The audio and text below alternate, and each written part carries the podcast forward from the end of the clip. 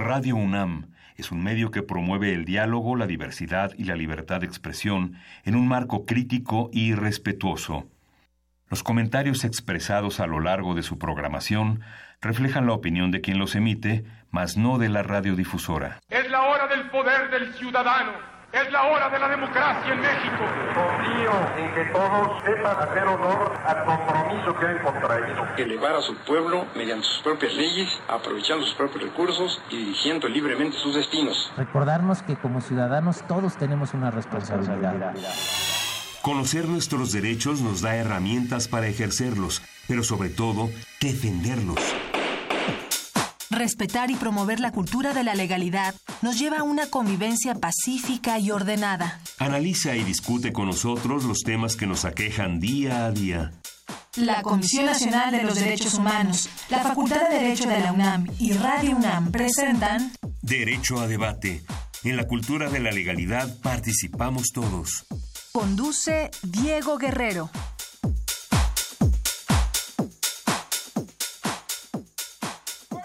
¿Qué tal? Muy buenas tardes. Bienvenidos a Derecho a Debate. En la cultura de la legalidad participamos todos. Mi nombre es Diego Guerrero y como cada martes les agradecemos que nos sintonicen por el 96.1 FM. El día de hoy me acompaña la conducción quienes desde luego son la esencia de nuestra universidad, sus estudiantes y hoy tenemos a Ángela Martínez. Ángela, un placer de, nuevo, de nueva cuenta tenerte aquí en los micrófonos de Derecho a Debate. Muchas gracias Diego, de nuevo un placer estar aquí. Ángela, el día de hoy vamos a hablar sobre la protección de los derechos políticos electorales, principalmente en el sistema interamericano. ¿Qué sabes sobre este tema? Bien, que estos son derechos fundamentales que nos ayudan a que nosotros como personas podamos ejercitar nuestro derecho a participar en nuestro gobierno, eh, ya sea directamente o por medio de representantes, donde también podemos votar en las elecciones, ser votados, asociarnos libremente, eh, afiliarnos igual libremente individualmente para en los partidos políticos. Son todos estos derechos que pues nos permiten, como ya mencioné, participar en nuestro gobierno. Ah, eh, ya habías votado, esta fue tu primera elección, recientemente fue tu primera elección en la, que votaste. Sí. Bueno, en la que ejerciste tus derechos políticos electorales. Vamos a escuchar las voces universitarias. En esta ocasión van a hablar, hacer referencia en este programa especial que tenemos con nuestro invitado. Vamos a escuchar al doctor Lorenzo Córdoba Vianelo, que es el presidente del INE, al doctor Raúl Contreras Bustamante, director de la Facultad de Derecho, y a Luis, Luis Raúl González Pérez, presidente de la Comisión Nacional de los Derechos Humanos. Estas son las voces universitarias. Las voces universitarias. Hablar de Jesús Orozco es hablar de uno de los juristas mexicanos más comprometidos con la promoción y la defensa de la democracia constitucional. Y no solo desde el plano académico, Jesús, eh, como investigador del Instituto de Investigaciones eh, Jurídicas de la UNAM, ha dedicado gran parte de su obra a reflexionar sobre el problema del poder eh, y de los controles constitucionales del mismo, así como sobre los derechos eh, humanos, eh, el principal mecanismo de limitación del poder para garantizar las libertades y prerrogativas de las personas que el constitucionalismo moderno ha construido. y, han sido esto justamente los ámbitos de reflexión eh, que colocan a Jesús Orozco como uno de los teóricos latinoamericanos y sin duda mexicanos más importantes eh, en estos temas. Diego, te felicito por haber decidido hacerle un homenaje muy justo y merecido a José Jesús Orozco. Es uno de los grandes juristas de México, es un investigador muy destacado, reconocido no solamente en México, sino en toda América por su actuación en la Comisión Interamericana de Derechos Humanos, miembro de la Junta de Gobierno de nuestra máxima casa de estudios y un profesor muy destacado de la Facultad de Derecho. La verdad es que el ejemplo que José Jesús hace de su actuación integral como jurista es un gusto poderlo ofrecer a la comunidad en este programa de radio para que los jóvenes lo escuchen y lo lean. Te felicito y mándale un abrazo, por favor, a nuestro invitado de hoy. Conocer de Jesús Orozco es adentrarse en su obra en la defensa de los derechos humanos. Es identificar a una persona que ha hecho de su profesión la defensa de la dignidad humana. Es reconocer que ha sido una persona muy importante y sobre todo destacada en México y en América, pues ha sido presidente de la Comisión Interamericana de los Derechos Humanos, pero también ahora forma parte del Consejo Consultivo de la CNDH. Su obra tiene que ver con los derechos políticos eh, como derechos humanos y derechos humanos en sí mismo.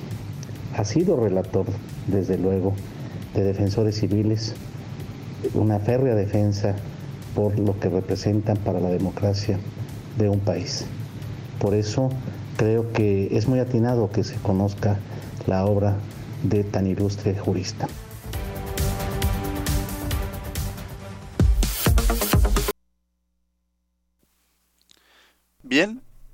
Estas fueron las voces universitarias. Bueno, escuchamos en esta ocasión, tuvimos eh, una dinámica distinta y precisamente tuvimos al doctor Lorenzo Córdoba Vianelo, al doctor Raúl Contreras Bustamante y al, maestro Luis Raúl González Pérez. ¿Quién es nuestro invitado? Ya, ya lo dijeron Ángela, pero ¿quién es nuestro invitado el día de hoy? Bien, como ya se mencionó, nuestro invitado especial es el doctor José de Jesús Orozco Enríquez.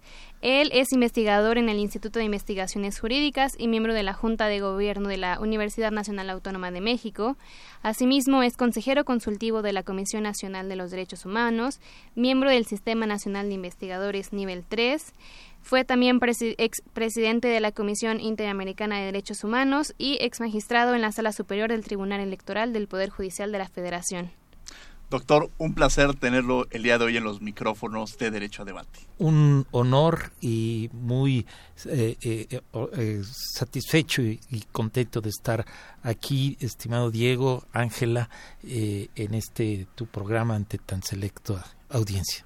No, sin lugar a dudas, para nosotros, y lo decía el, doctor Raúl Contreras Bustamante, es conocer, si hubiéramos ocupado eh, la discreción y la sensibilidad, el doctor nos dio algunos puntos de lo que de lo que ha hecho, pero sin lugar a dudas, si hubiéramos ocupado el programa, nos hubiera dado para leer todo el currículum y toda la experiencia que usted tiene en diversos temas, pero principalmente en el tema que vamos a abordar el día de hoy, al cual le ha dedicado buena parte de su vida, que es la protección de los, de los derechos políticos electorales, pero sumado a una responsabilidad que usted tuvo, que es en el sistema interamericano.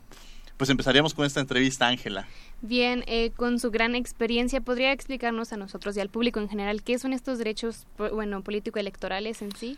Eh, ya lo mencionabas tú, Ángela, precisamente en cuanto a este derecho humano a participar en la elección eh, de, sus representantes o en general a través del sistema de, eh, del ejercicio del voto eh, activo, en su caso pasivo, ¿verdad? Que también pueda ser votada a la, a la, toda ciudadana, ciudadano, y también, por otro lado, la posibilidad de participar en decisiones de gobierno en aquellos sistemas que contemplan mecanismos de democracia participativa. Perdón, sí, Ángela. No, bueno, en este mismo tema sobre los derechos político-electorales, ¿cómo es que estos son reconocidos en la, en la Convención Americana? Eh, sí, la, el artículo 23 de la Convención Americana sobre Derechos Humanos establece precisamente cuáles son esos derechos políticos que eh, eh, debe todo Estado miembro de la Organización de Estados Americanos, contemplar y que es precisamente el derecho a elegir representantes legislativos, el derecho a participar en forma directa a través de sus representantes en las decisiones de gobierno y también de manera significativa el derecho a acceder a los cargos públicos en condiciones de igualdad. Ahora, en, en este sentido, doctor, bueno, ya, ya ha mencionado Angélica el tema de el reconocimiento que existe en la Convención Americana. Eh, ¿Qué tanta vinculación tiene México respecto al tema de la Convención Americana o cómo se genera esta vinculación? Sí, el, el, sistema interamericano surge desde la Declaración Americana de Derechos y Deberes del Hombre de 1948 que, y, en este año cumple 70 años precisamente, ¿verdad?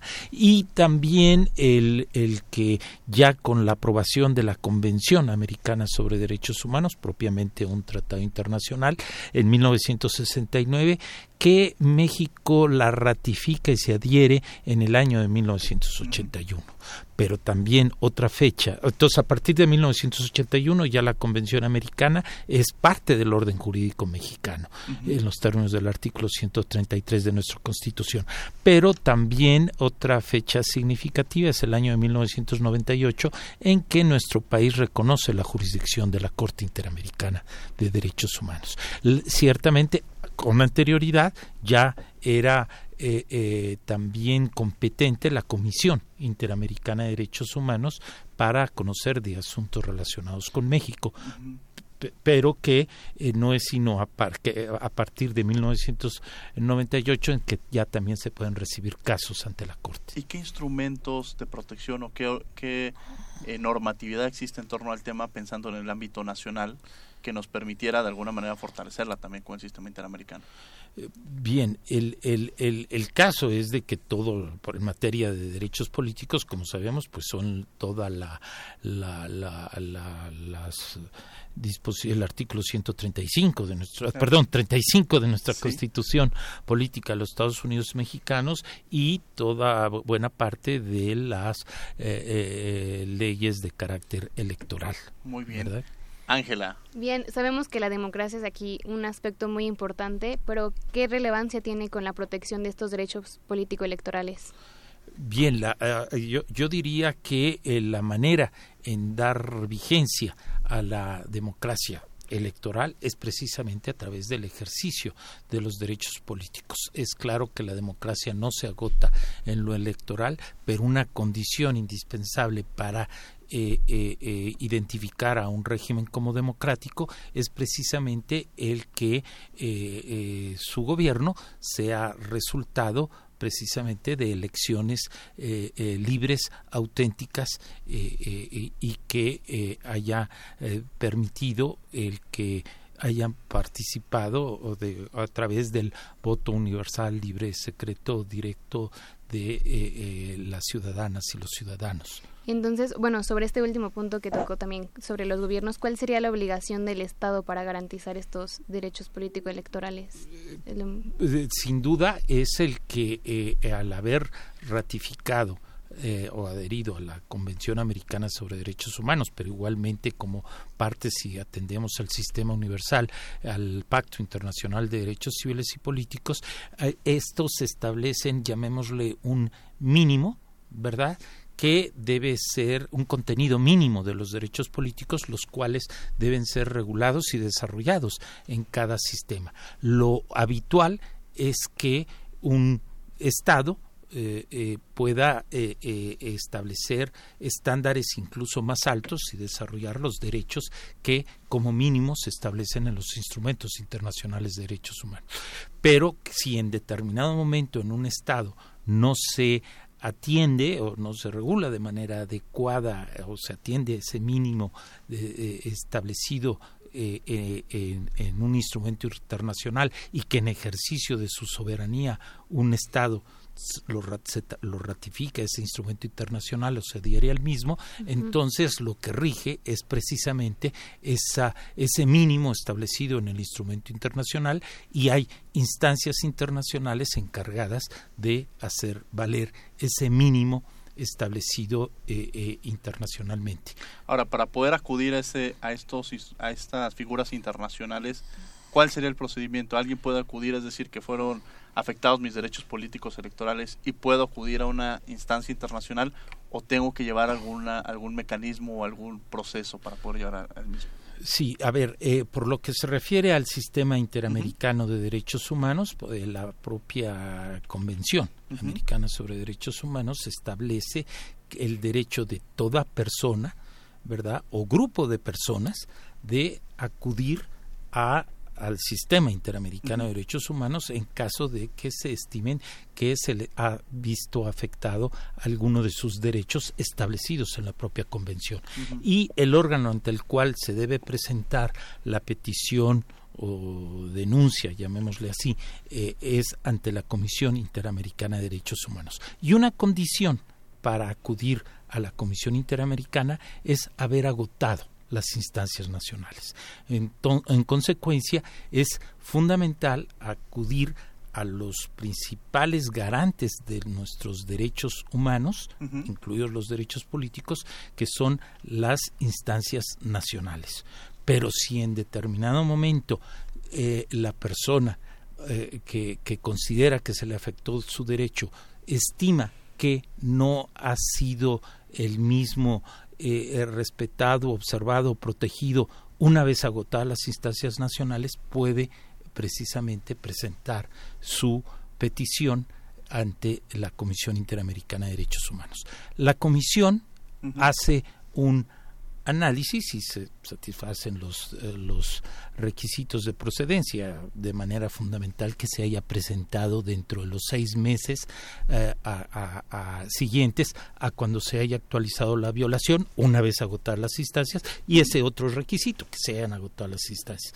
Si ya se admite esta petición la comisión interamericana emite un informe de fondo en donde puede concluir si se actualizaron o no alguna violación a los derechos humanos de la persona de la persona peticionaria. Y si no existiera esta instancia, o sea, si no pudiera internamente no existiera algo que me garantizara ese derecho, ¿podría acudir a la comisión? Sin duda, es un tercer supuesto previsto, ¿verdad? Que, eh, que si en determinado momento no existe o una instancia o no existe un recurso eficaz ante un ante una instancia nacional se puede acudir directamente en búsqueda de la protección al sistema interamericano vía Comisión Interamericana en una primera instancia. Interesante. Angélica Martínez. Bien, ¿existen algunos supuestos bajo los cuales se puede eh, restringir estos derechos político-electorales?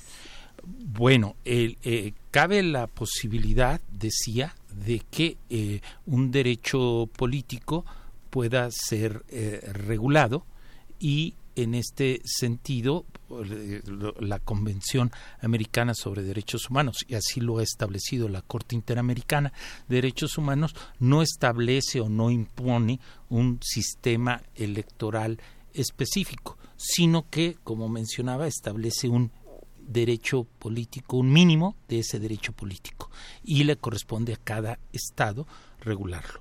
Pero es claro que al regularlo, ¿verdad? Esto no implica que pueda eh, eh, eh, un, un, determinado Estado al configurarlo, al regularlo, establecer lo que considere en forma, llamémosle arbitraria, ni mucho menos, sino que debe satisfacer esa eventual regulación si implica una restricción a un derecho, esta restricción debe someterse a un test de o juicio de proporcionalidad, esto es que tenga satisfaga los requisitos de legalidad, que esa regulación haya sido establecida a través de una norma legal en sentido formal, o sea, que sea el Congreso, ¿no? Eh, eh, o, en sentido formal y material, y que además satisfaga los requisitos de necesidad, idoneidad y estricta proporcionalidad, que es el juicio de proporcionalidad, que habitualmente se hace. Eh, bien, este doctor, eh, ¿cuáles serían algunos criterios eh, interamericanos que se pueden considerar para como legítima, como legitimar, perdón, legitimizar esta restricción a los derechos político electorales? O sea, ¿cuáles serían estos criterios interamericanos? Bueno, a ver, podría eh, compartirles algunos de los criterios establecidos por la, los órganos interamericanos, ya sea la Comisión o la Corte Interamericana, en donde se ha concluido que que se ha actualizado alguna violación, esto es que se ha establecido alguna restricción indebida o ilegítima a algún derecho político. Por ejemplo, me viene a la mente un caso de eh, eh, un límite, una, una comisión que planteó en contra de Estados Unidos, en donde lo que se planteaba era lo relativo a, a que en el Distrito de Columbia, de, en, en, de, en Estados Unidos, el equivalente al Distrito Federal, eh, los sus ciudadanos, si bien podían participar en la elección de presidente de la República, no podían hacerlo para elegir representantes ante la Cámara de Representantes ni ante el Senado. La Comisión Interamericana concluyó que eh, eh, Estados Unidos violaba aquí el artículo 20 de la Declaración Americana de Derechos y Deberes del Hombre, porque al no ser parte de Estados Unidos de la Convención Americana sobre Derechos Humanos, lo que se le aplica es la Declaración Americana de Derechos y Deberes del Hombre, porque se afectaba el derecho de toda persona, ciudadana, ciudadano, a elegir representantes, ¿verdad? Ese es, creo, es un, un buen ejemplo. Algo eh, eh, parecido ¿verdad? Pero también de la Comisión de la Comisión Interamericana, por ejemplo, en el caso de eh, eh, Chile, ¿verdad? En un asunto resuelto en 1999, eh, algo en Azócar, en donde lo que se planteaba era que la Constitución en ese momento vigente en, en Chile, que establecía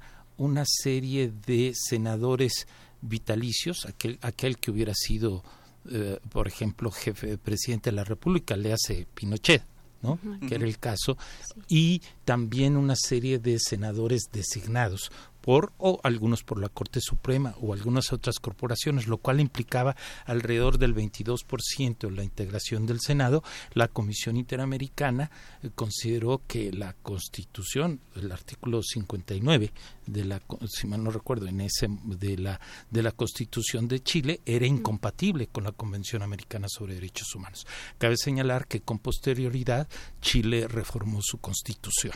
¿Verdad? Son ejemplos de la Comisión Interamericana. Hay otros casos muy significativos también de la Corte Interamericana, algo que no había mencionado. Si en determinado momento una, una petición ante la Comisión Interamericana no eh, la, y llega a la conclusión de que hubo alguna violación y hace una serie de recomendaciones la Comisión Interamericana, como puede ser modificar la Constitución, ¿verdad?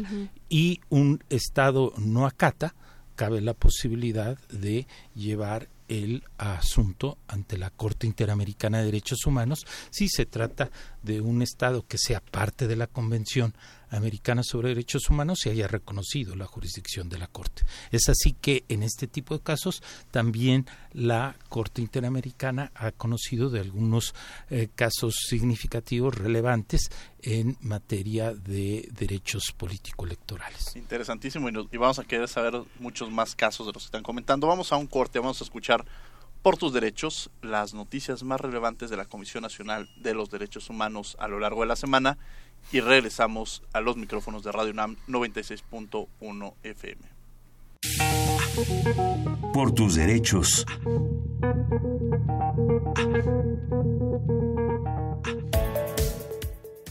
El presidente de la Comisión Nacional de los Derechos Humanos, Luis Raúl González Pérez, presentó una propuesta para solicitar una iniciativa de ley general sobre desplazamiento forzado interno y la reforma al artículo 73 constitucional. González Pérez afirmó que la existencia de una fiscalía autónoma, así como una real y efectiva división de poderes, son las mejores garantías del Estado mexicano para respetar y proteger los derechos humanos de las personas. También destacó que es indispensable contar con una fiscalía verdaderamente autónoma, que surja de un proceso de selección y que genere certidumbre y confianza en su desempeño, mediante investigaciones profesionales, objetivas e imparciales. Durante la presentación del informe de la visita a México de la relatora especial de los pueblos indígenas, Victoria Tauli Corpus, el presidente de la CNDH dijo que hay 3.2 millones de personas indígenas en pobreza extrema y sin capacidad económica para adquirir la canasta básica. También hizo énfasis en la gravedad de la discriminación por origen étnico, ya que una encuesta reveló que el 65% de la población adulta de nuestro país considera que casi no se respetan los derechos de la comunidad indígena nacional. De acuerdo con la encuesta nacional de ingresos y gastos en los hogares 2016, 8.3 millones de personas indígenas estaban en situación de pobreza y la brecha entre ser indígena y no serlo es enorme. La CNDH presentó el documental Salomé, un reencuentro con la libertad, que habla sobre los derechos humanos de las personas privadas de la libertad. La historia visibiliza la vulneración de derechos a una mujer y sus dos hijas menores, esto con el objetivo de evitar la repetición de conductas similares. El Ombudsperson Nacional explicó que este caso dio origen a la Recomendación 7, diagonal 2016, que aborda la violación de los derechos a la salud, a la legalidad y a la justicia. Igualmente, el presidente de la comisión hizo un llamado a los servidores públicos para que respeten la dignidad de las personas y se garantice la protección de la niñez.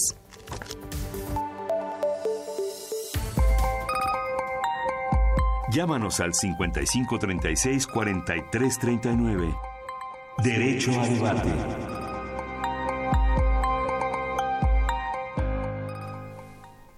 Bien, estos fueron por tus derechos las notas más relevantes de la Comisión Nacional de los Derechos Humanos a lo largo de la semana. Estamos hablando sobre la protección de los derechos políticos electorales en el sistema interamericano. Me acompaña en la conducción Ángela Martínez. Y eh, tenemos como invitado al doctor José Jesús Orozco Enríquez. Ángela. Bien, continuando con el tema, ya mencionó Diego sobre los derechos político-electorales. El doctor Orozco ya nos comentó más a fondo y también su relación con la em, Comisión Interamericana de Derechos Humanos, pero también nos gustaría saber este punto de los derechos político-electorales en relación con los pueblos y comunidades indígenas. ¿Qué nos puede comentar al respecto? Bien, eh, hay un caso que estimo de la mayor relevancia, que es el caso Yatama eh, contra Nicaragua. Se trata de una elección eh, por usos y costumbres indígenas, pero en la cual, de acuerdo con la normativa aplicable en Nicaragua, eh, que se establecía que solo los partidos políticos podían postular candidatos, entonces a esta organización Yatama se le eh, eh, negó el registro de sus candidatos. Y con tal motivo, esto lo avaló el Consejo Supremo Electoral de Nicaragua y de ahí que hayan acudido primeramente la Comisión Interamericana.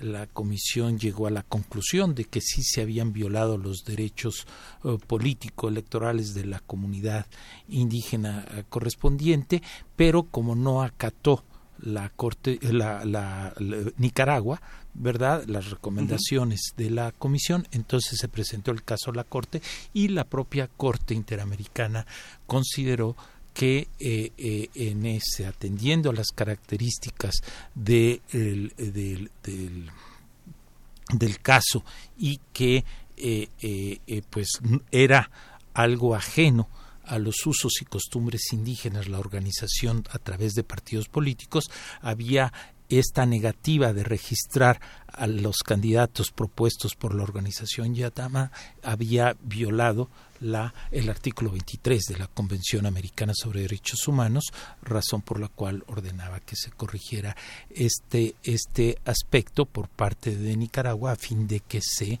eh, pudiera permitir en este tipo de comunidades indígenas eh, las postulaciones de candidatos a través de otros mecanismos, sino exclusivamente de partidos políticos casos como en Nicaragua se han presentado de México, es decir, existió quizá violaciones en materia de derechos políticos electorales del Estado mexicano. Eh, sí, y sí, y quizás vinculado con un tema, eh, con un tema parecido, que es el relativo a la a, a, este, llamemos, el llamado monopolio de los partidos políticos para postular candidatos, sin duda un caso paradigmático es el de Jorge Castañeda, que eh, eh, contra los Estados Unidos mexicanos, en que eh, con motivo de la elección de 2006 el ciudadano Jorge Castañeda pretendió ser registrado como candidato independiente ante el Consejo General del Instituto Federal Electoral, pero el dicho Consejo General del entonces IFE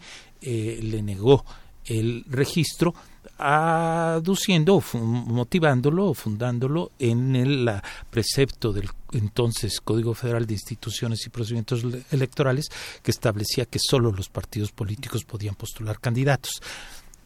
No se planteó ante esta negativa, acudió directamente el ciudadano Jorge Castañeda a la, a la Suprema Corte, primero entre un juez de distrito, se le negó el amparo porque era una causa de, de, improcedencia del amparo, de que no podía ah, ser eh, eh, eh, proceder en caso de decisiones de autoridades electorales y ante esta decisión ratificada por la Suprema Corte de se acudió a la Comisión Interamericana. Aquí la Comisión Interamericana concluyó que en el caso específico de México no se, eh, eh, esta disposición del CAFIPE no implicaba la violación al artículo 23 de la Convención Americana, sí, pero que desde la perspectiva de la Comisión Interamericana se violaba otro artículo porque era la ausencia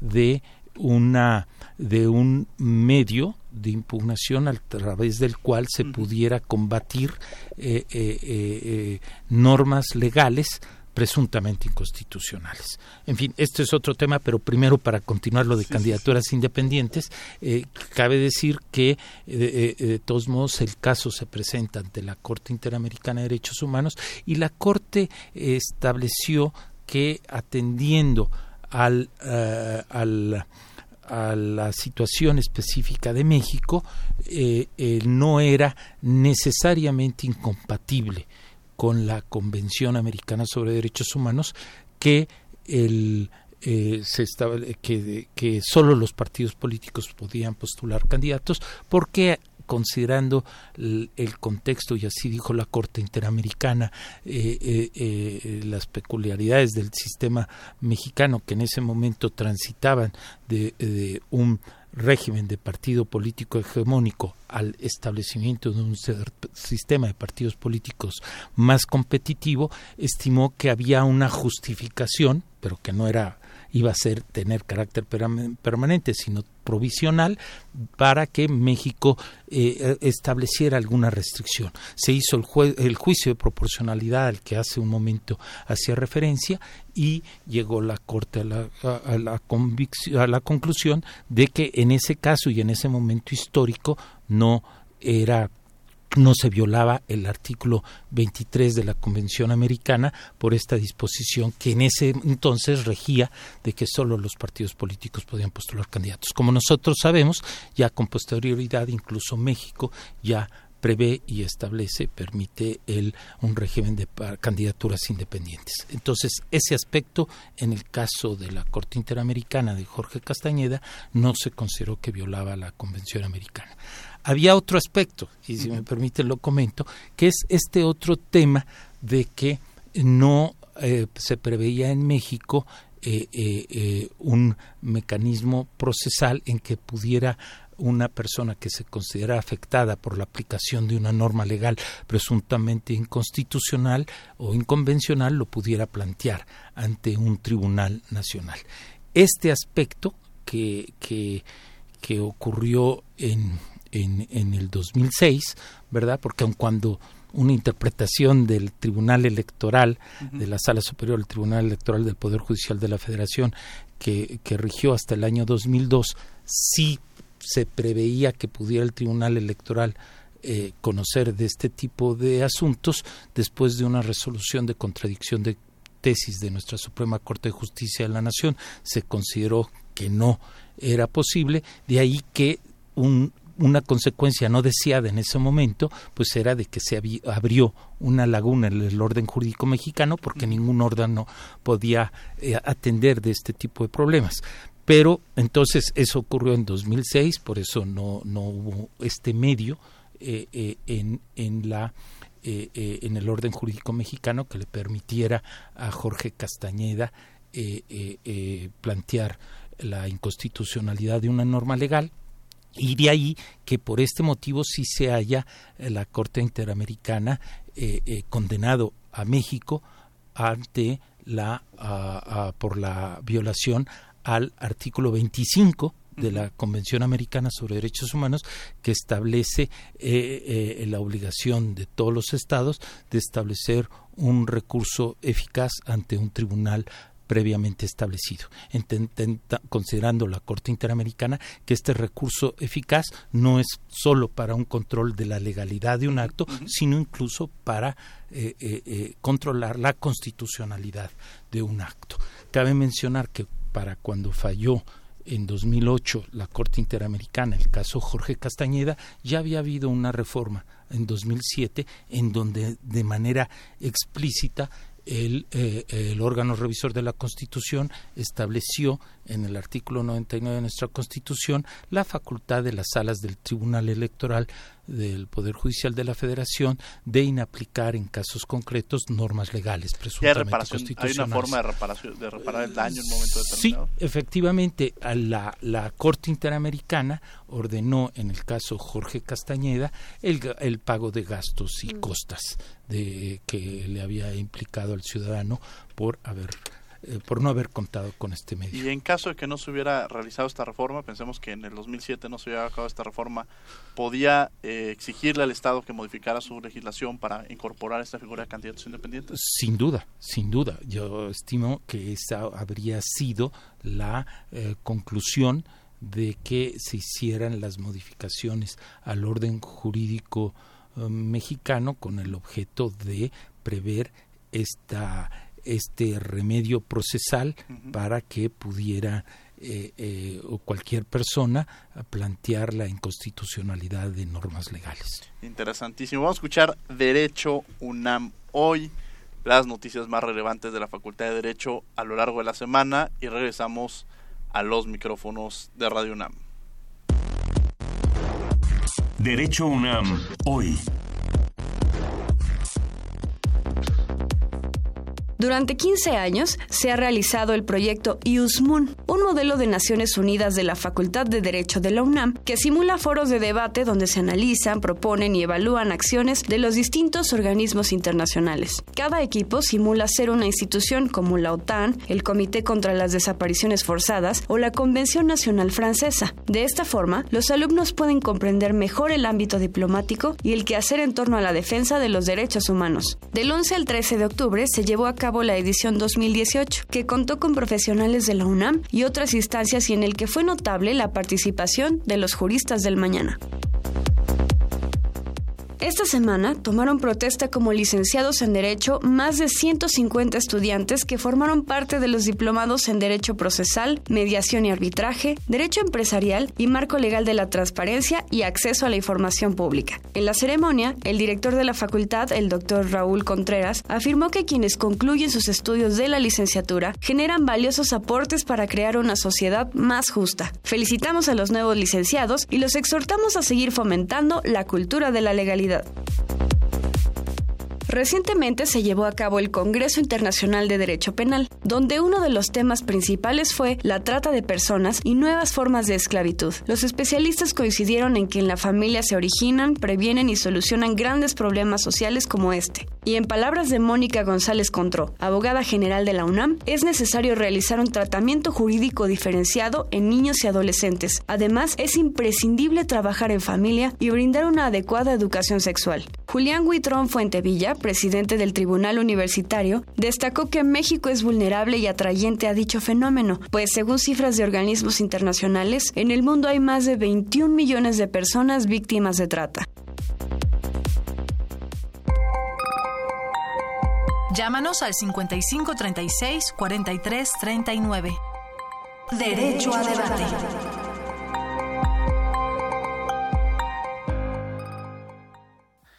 55 36 43 39 son nuestros teléfonos. Recuerden que estamos también en las redes sociales como Derecho a Debate. Estamos hablando sobre la protección de los derechos políticos electorales en el sistema interamericano. Me acompaña el día de hoy en la conducción Ángela Martínez y tenemos como invitado al doctor José Jesús Orozco Enríquez.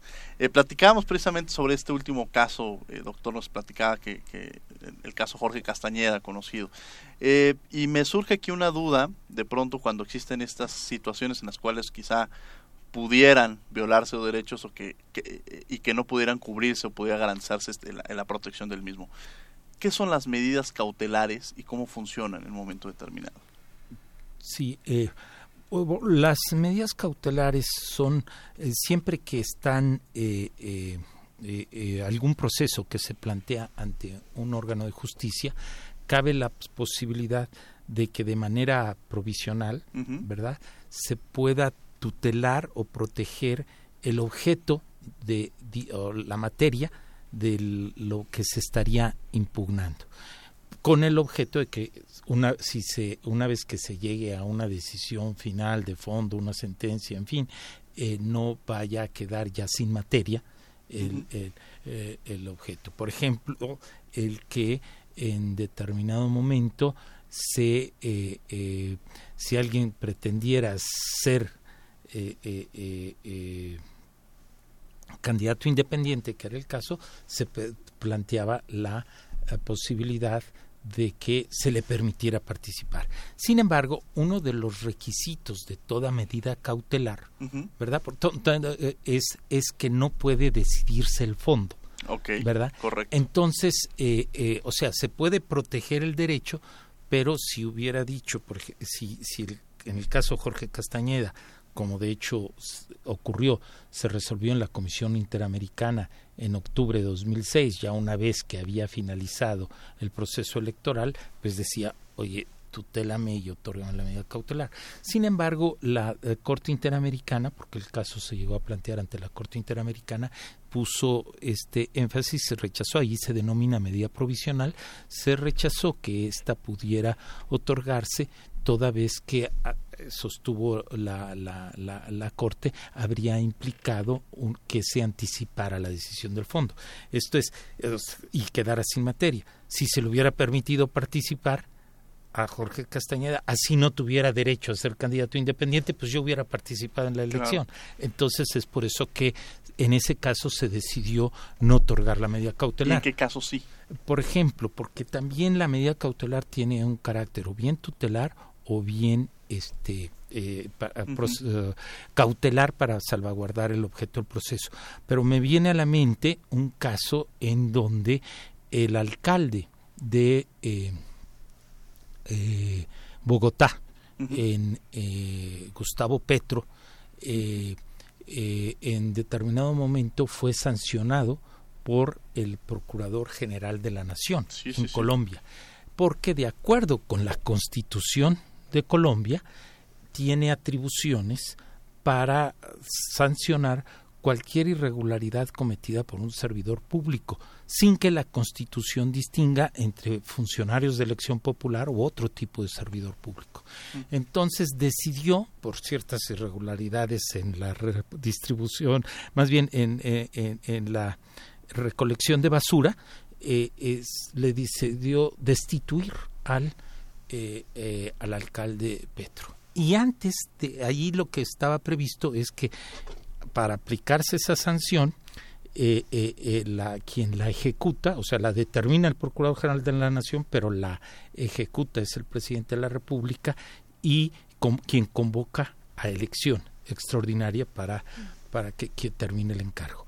Y esto consideró precisamente este, el alcalde Petro que implicaba que eh, eh, eh, se le dejara en estado de indefensión porque ya se iba a haber impedido de regresar a su encargo, ¿verdad? Si es que no había tenido debido sustento constitucional o convencional la, la, la decisión. El caso es que la Comisión Interamericana decidió otorgar ahí sí la medida cautelar para y que cabe señalar que el presidente de la República en un primer momento no acató. Nosotros le solicitamos que no ejecutara la sanción de destitución y convocara a elección extraordinaria. Sin embargo, lo, lo hizo porque había habido una decisión de un tribunal local en el sentido de que eh, de no otorgar una medida cautelar, se llama tutela, de haber negado una tutela en, en Colombia.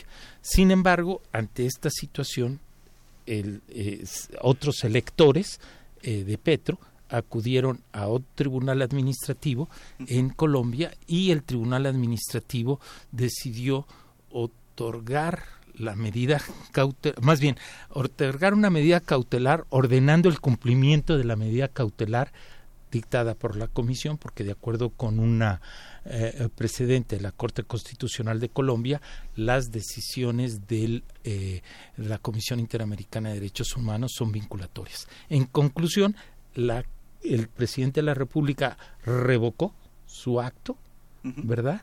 Y eh, eh, suspendió la convocatoria y restituyó en el cargo a Petro en aplicación, llamémosle de manera indirecta, de la comisión de la medida cautelar otorgada por la Comisión Interamericana. qué interesante caso, Ángela. Bien, doctor, eh, ¿qué también nos puede comentar sobre las acciones afirmativas? De, eh, quizás en caso de mujeres, por ejemplo. Sí, bueno, hubo un pronunciamiento de la Comisión Interamericana, si mal no recuerdo, en el año 2001, en el cual eh, consideró que las acciones afirmativas, como en ese momento podían ser las eh, cuotas, que si bien podían tener un carácter siempre provisional, temporal, no pueden tener carácter permanente, eh, sí sostuvo la Comisión Interamericana la compatibilidad de estas acciones afirmativas para reivindicar y salvaguardar los derechos de las mujeres a participar en, en, en, política, ¿verdad? Y que no solo eran, consideró la Comisión Interamericana, compatibles con la Convención Americana sobre Derechos Humanos, sino que ante ciertos contextos de desigualdad estructural que infortunadamente caracterizan a varios países de, eh, nuestra región, de América, eh, tenía un Estado la obligación, no solo era permitido establecer estas medidas de acción afirmativa, sino que era obligatorio. ¿verdad? Eh, ante ciertos contextos que debe analizarse el caso uh, particular. De ahí, pues, que eh, esto sea, sea de la mayor relevancia y también ha habido algunas otras decisiones que han impulsado eh, cada vez más una igualdad entre el hombre y la mujer. Muy bien, doctor. Eh, bueno, un poquito cambiando del tema, ¿cuál sería esta influencia que tendría el sistema americano en la protección de estos derechos político-electorales? Eh, bueno, aquí en, en, México. Claro, a ver, eh, varios de los estándares interamericanos, como decía incluso la jurisprudencia interamericana en materia de derechos políticos, debe no solo eh, eh, tiene un carácter vinculatorio para los estados, sino se considera también obligatorio para los, todos los eh, miembros de la Organización de Estados Americanos, particularmente de los estados parte de la Convención Americana sobre Derechos Humanos. Cabe tener presente, por ejemplo, que nuestra propia Suprema Corte de Justicia de la Nación ha reconocido que la jurisprudencia interamericana es obligatoria para todos los jueces y juezas nacionales, eh, incluida la propia Suprema Corte, no solo en los casos en que México es parte, sino también en otros que sean eh, eh, aplicables al caso concreto. De ahí pues que varios de los criterios a los que por ejemplo, los que he mencionado y algunos otros eh, que constituyen la jurisprudencia interamericana en materia de derechos políticos, pues es algo que se debe eh, conocer y resulta obligatorio para las autoridades electorales eh, mexicanas y que incluso cabe también mencionar que ha sido recurrente por las salas del Tribunal Electoral del Poder Judicial de la Federación invocar eh, eh, jurisprudencia interamericana para sustentar de manera más sólida sus decisiones. Incluso esto cabe señalarlo por antes de la reforma constitucional de 2011, estimaría que el, desde la primera integración del Tribunal Electoral del Poder Judicial de la Federación se caracterizó por eh, invocar en sus decisiones la jurisprudencia interamericana y fue una de las razones y fundamentos, por ejemplo, que se tuvieron para eh, eh, establecer la procedencia del juicio para la protección de los derechos políticos electorales del ciudadano, incluso contra actos definitivos y firmes de los partidos políticos, no solo contra actos de autoridad, de la autoridad electoral, sino contra actos definitivos y firmes de los partidos políticos. Vamos a escuchar la agenda de la semana, los eventos que va a tener la CNDH y la Facultad de Derecho, y regresamos a conclusiones en 30, a los micrófonos de Derecho a Debate. No se vayan. Agenda semanal.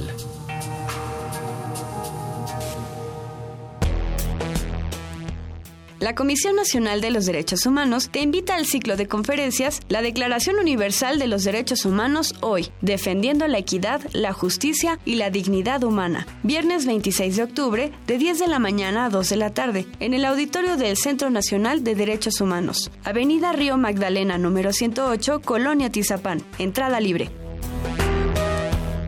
La Unión Iberoamericana de Universidades es una alianza entre la UNAM, la Universidad de Buenos Aires, la de Sao Paulo, la Universidad de Barcelona y la Universidad Complutense de Madrid. Del 22 al 24 de octubre, dichas instituciones se reunirán en la Facultad de Derecho de la UNAM, esto para discutir temas de constitucionalismo y convencionalidad. Puedes seguir la transmisión en vivo desde la página electrónica de la facultad www.derecho.unam.mx. Del 24 al 26 de octubre asiste al Seminario Internacional sobre Derecho de Autor, organizado por la Facultad y el Instituto Interamericano de Derecho de Autor, que se enfocará en los desafíos que enfrentan los autores, artistas, emprendedores y empresas culturales y del entretenimiento. Más información en la dirección electrónica y las redes sociales de la Facultad.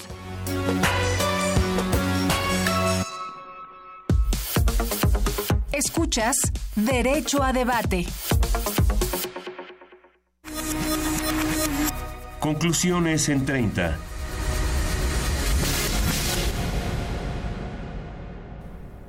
Estamos de regreso en los micrófonos de Radio UNAM 96.1 FM, Derecho a Debate. Estamos hablando sobre la protección de los derechos políticos electorales en el sistema interamericano. Estamos ya en las conclusiones.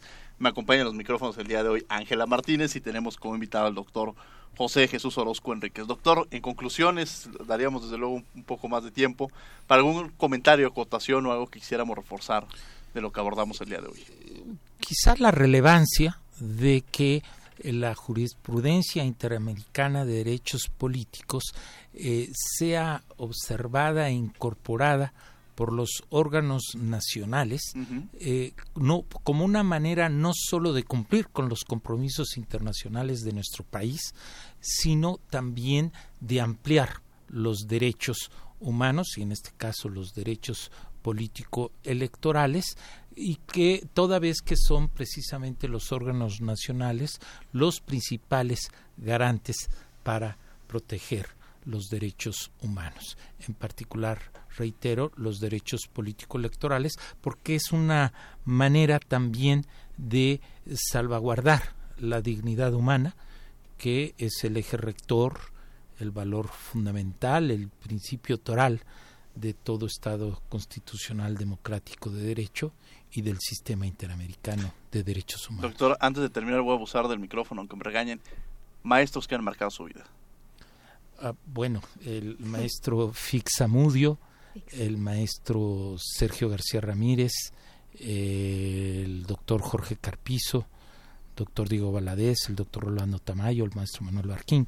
Tengo afortunadamente muchos maestros, eh, pero sin duda ellos son de una manera significativa en mi trayectoria profesional y como maestros deben sentirse muy, muy orgullosos de quien está frente a nosotros. Ángela, para concluir. Bien, pues es muy interesante este tema. En verdad, eh, tenemos que saber que sí es un derecho fundamental estos derechos político-electorales, que tenemos que tener muy en claro que se deben de agotar primero las instancias nacionales, como usted mencionó, doctor, para ya poder acudir en, en tal caso a la Corte Interamericana y que pues estos derechos también se pueden relacionar con la libre libertad de expresión, libertad de reunión, todos esos derechos que todavía, bueno, bueno, que muchos conocemos. Y pues fue una muy grata experiencia que usted nos pudiera compartir toda su experiencia y, en esta materia. Pues muchas gracias por su honrosa invitación, Diego, Ángela.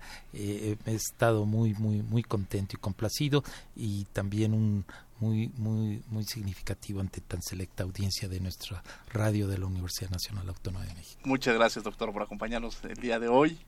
Ángela, muchas gracias por acompañarnos el día de hoy. Agradecemos, gracias Ángela, agradecemos a la Comisión Nacional de los Derechos Humanos, a la Facultad de Derecho y a Radio UNAM en los controles técnicos, Agustín Mulía, en la asistencia Angélica Salazar, Elías Hurtado, Jocelyn Rodríguez, Lorena Redondo, Gustavo Ortiz, en la redacción y, y voz de las notas, Ana Salazar, en redes sociales, Francisco Méndez, en la producción, Paco Ángeles.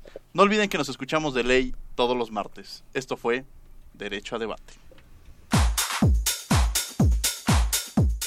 Esto fue Derecho a debate. En la cultura de la legalidad participamos todos.